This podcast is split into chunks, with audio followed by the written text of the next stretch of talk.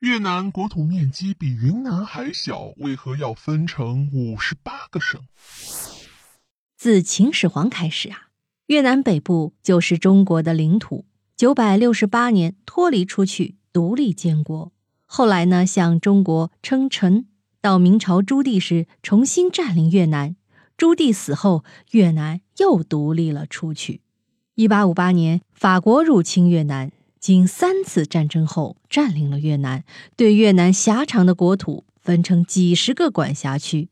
这是借鉴了法国国内的管理方法。法国本土分为上百个省，这样做呢，可以有效的管理各省，防止省份过大带来的地方独大。到越南独立时，基本照搬了这些管理方法，这倒也符合国情。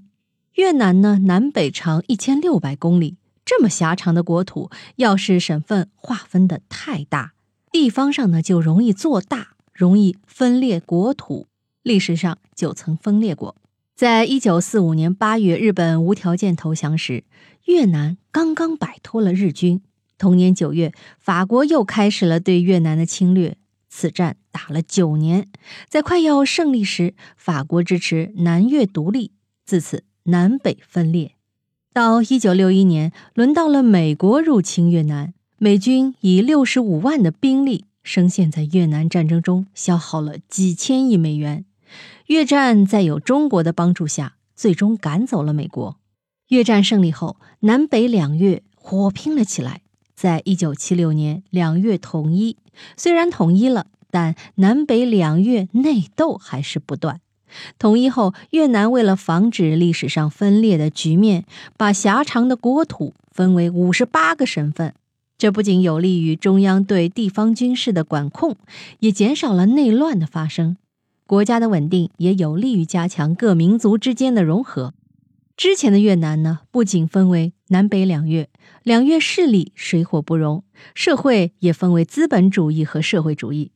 南越资本主义看不起北越的社会主义，北越呢也不服南越。